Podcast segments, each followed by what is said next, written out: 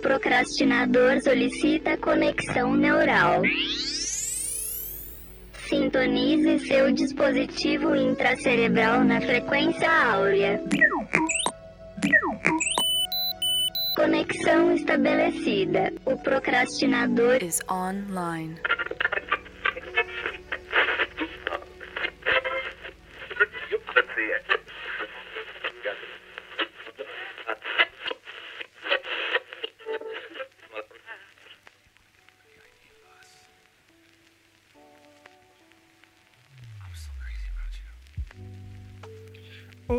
Procrastinadores!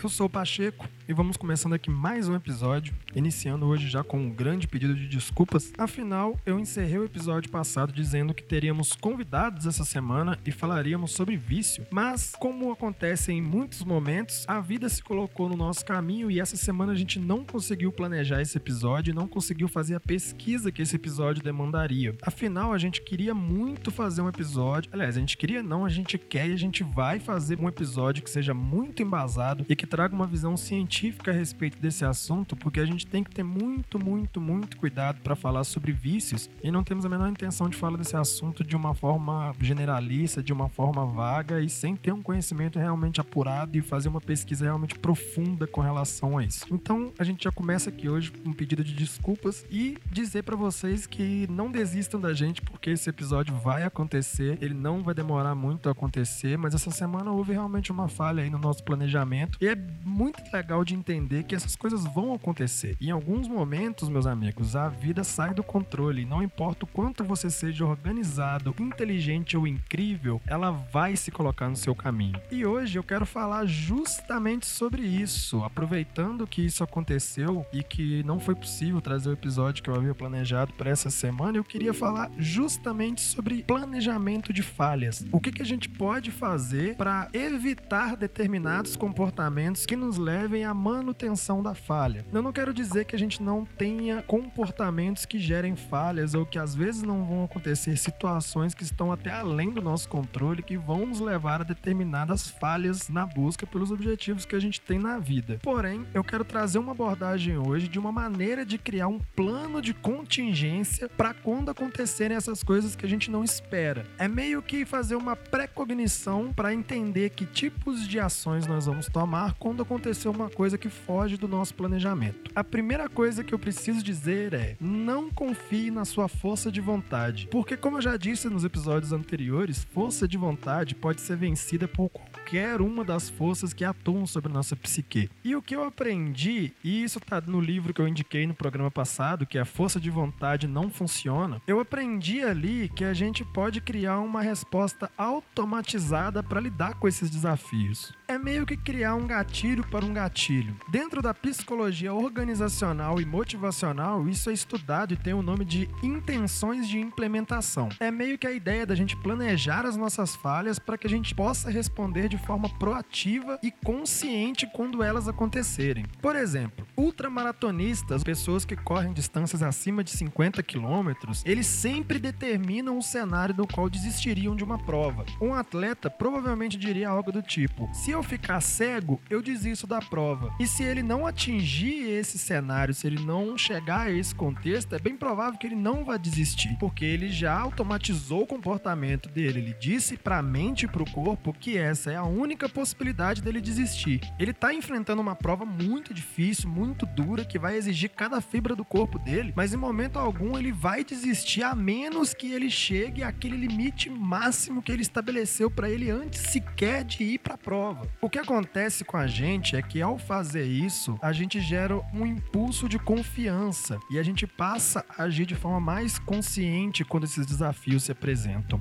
Falando de outra maneira, isso é o ato de criar uma resposta se barra então. Meio que, se isso acontecer, então eu farei aquilo. No caso do ultramaratonista era, se eu ficar cego, ou se eu não conseguir mais respirar, ou se as minhas pernas pararem de funcionar, então eu abandonarei a prova. Essa é meio que uma forma de enganar a mente, alterando as nossas respostas padrão para as coisas que vão acontecer com a gente. Por exemplo, digamos que você seja uma pessoa com dificuldades de perder peso e se manter numa dieta. Quando você for à cozinha comer alguma coisa que você não deveria comer e que você sabe que você não deveria comer, mas você está agindo por aquele impulso que o seu cérebro te deu, por aquela vontade que apareceu do nada, caso você mude essa sua resposta padrão, você pode começar a ver uma mudança. Por exemplo, quando você for comer aquela coisa escondida na cozinha que você não deveria estar tá indo comer, se você, ao invés de fazer isso, mudar essa sua resposta para tomar um copo d'água, é bem provável que, em questão de segundos, esse impulso vai desaparecer. Porque quando a gente distrai a mente com uma outra coisa, a gente desenvolve a capacidade de enganar a mente. É meio que ela faz com a gente, só que ela faz isso com a gente de forma inconsciente. Se a gente consegue alterar essas respostas a esses comportamentos padrões, a gente passa a agir com consciência sobre a mente. A gente meio que faz o mesmo jogo que ela faz com a gente, só que a gente faz com ela. A gente aprende a dominar esses impulsos, porque aos poucos essas respostas a esses comportamentos vão se tornando padrão. E aquilo que eu falei também nos episódios anteriores, nós somos reconhecedores de padrões. Se o nosso padrão é o puro comportamento tóxico, o puro comportamento ruim, o puro comportamento que nos afasta dos nossos objetivos, a gente vai sempre agir pelo reconhecimento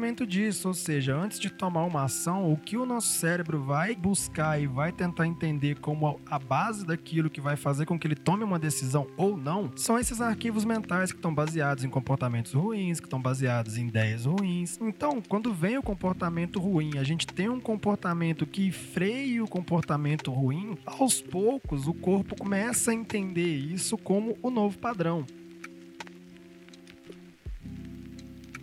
Ao fazer isso e criar novas respostas padrão para os meus comportamentos, eu começo não só a desenvolver novos e melhores comportamentos, como eu começo a ter uma visão de processo. O que é a visão de processo? É uma visão que consegue enxergar além do resultado e passa a entender o processo que leva a esse resultado. E a partir disso, eu consigo reduzir muito da minha ansiedade, porque a minha ansiedade ela tá muito pautada em, por exemplo, ver o podcast pronto, publicado, com a melhor trilha sonora, com um assunto extremamente bom e com uma dialética maravilhosa. E se eu desenvolvo essa visão de processo, eu consigo entender que às vezes vão haver falhas, que às vezes eu não vou conseguir falar do jeito que eu gostaria, que muitas vezes a minha habilidade não vai ser suficiente para fazer aquilo e logo eu vou ficar um pouco ansioso no momento de gravar gravar, logo eu vou ficar inseguro no momento de gravar. E uma coisa, pessoal, é muito importante saber: se você não estiver comprometido com o objetivo, sua resposta padrão vai ser ineficaz. Se a gente não tiver muito afim de fazer alguma coisa, se a gente não tiver realmente comprometido com essa mudança, com essa luta e com esse objetivo, as nossas novas respostas padrão não vão significar nada, elas não vão ter eficiência. Ou seja, é bem provável que eu consiga responder aos meus comportamentos hoje e amanhã, mas no dia seguinte eu não vou conseguir mais, porque eu não vou ter essa força para continuar e essa força não é força de vontade, é uma força de comprometimento.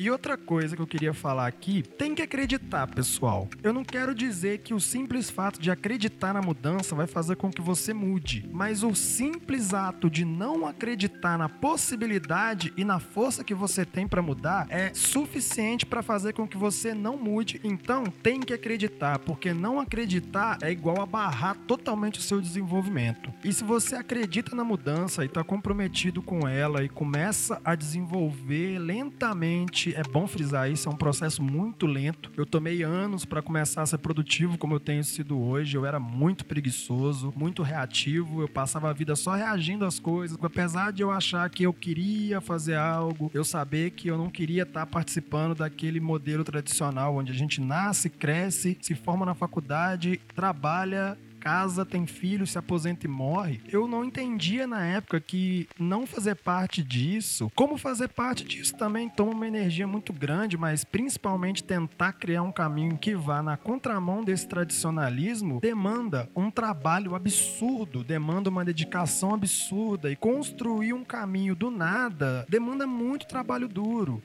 E quando nós atuamos com essa força de comprometimento e a gente acredita que é possível mudar e passamos a criar essas novas respostas padrão, esses novos gatilhos contra os antigos gatilhos, a gente começa a ter mais clareza mental. E tendo mais clareza, a gente começa a reagir de forma mais rápida e instintiva às sugestões negativas dos nossos ambientes. Lembra que no episódio passado, se você não ouviu, corre lá e ouve o episódio passado, eu falei que ambientes automatizam comportamentos. Ou seja, a gente terceiriza para o ambiente determinados comportamentos. Tem certos ambientes que vão fazer com que a gente tenha comportamentos específicos. Eu citei lá no outro episódio a minha dificuldade em parar de fumar, porque eu continuava, mesmo querendo parar de fumar, eu continuava frequentando um lugar onde tudo que eu olhava ao meu redor estava relacionado com o fumo, estava relacionado com a autossabotagem, estava relacionado com a autodestruição. Então era bem provável que naquele cenário eu não ia conseguir parar de fumar nunca. E foi o que aconteceu. Quando eu cortei a minha relação com esse tipo de ambiente, eu consegui superar isso. Hoje cigarro é uma coisa que eu não tenho a mínima vontade. Inclusive, uma coisa muito interessante: não foi só sair do ambiente. Sempre que o impulso vem, eu penso comigo: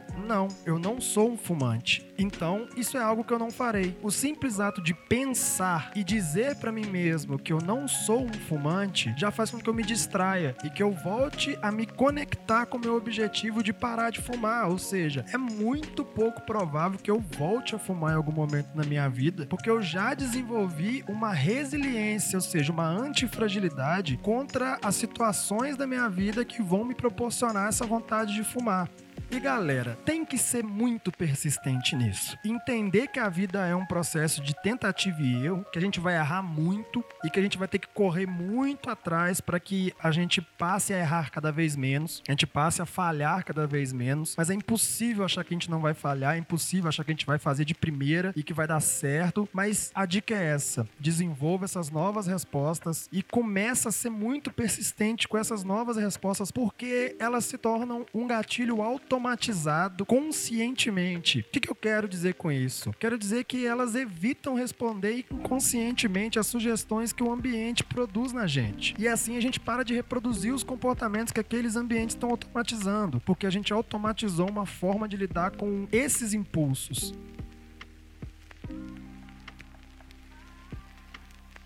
Eu acho que para resumir esse programa a gente pode dizer que planejamento de falhas é uma pré-cognição comportamental, ou seja, é a gente prever como vamos agir em cima de determinados comportamentos. Se a gente quer mudar um comportamento, se a gente quer mudar uma atitude que a gente tem, a gente desenvolve essas novas abordagens, essas novas respostas para que quando esse comportamento aconteça, a gente tenha um plano para lidar com eles. Então é isso, pessoal. Se você tem dificuldade de mudar, se você não consegue se desvencilhar de certas coisas que você faz, vou dar um exemplo rapidinho meu aqui. Eu vejo muito vídeo no YouTube, eu consumo muito essa cultura de YouTube. Então, quando a minha mente tá me puxando para procrastinar e ver um vídeo no YouTube no momento em que eu deveria estar tá escrevendo um texto, por exemplo, o que que eu faço? Eu vejo o vídeo, mas eu não vejo um vídeo aleatório de um canal de brincadeira, um vídeo, sei lá, um vídeo que é uma mera distração. Eu tento ir lá no YouTube, pesquisar pesquisar por algum vídeo que tenha relação com um assunto de desenvolvimento pessoal, um assunto de produtividade e algo que vá agregar ao meu dia, ou seja, o meu comportamento deixa de ser tóxico, ele deixa de ser procrastinação e passa a ser pesquisa.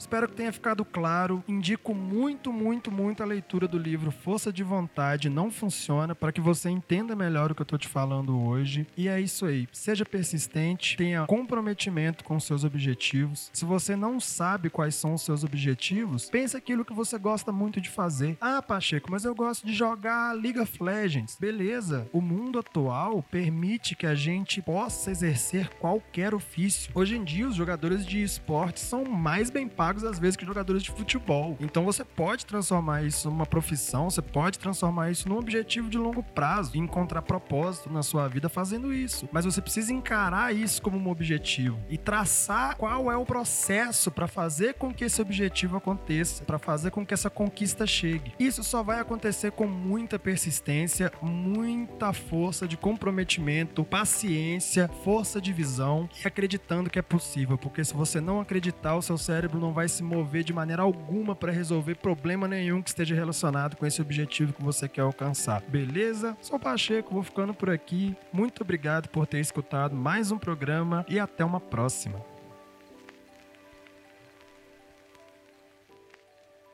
O procrastinador encerrando conexão neural.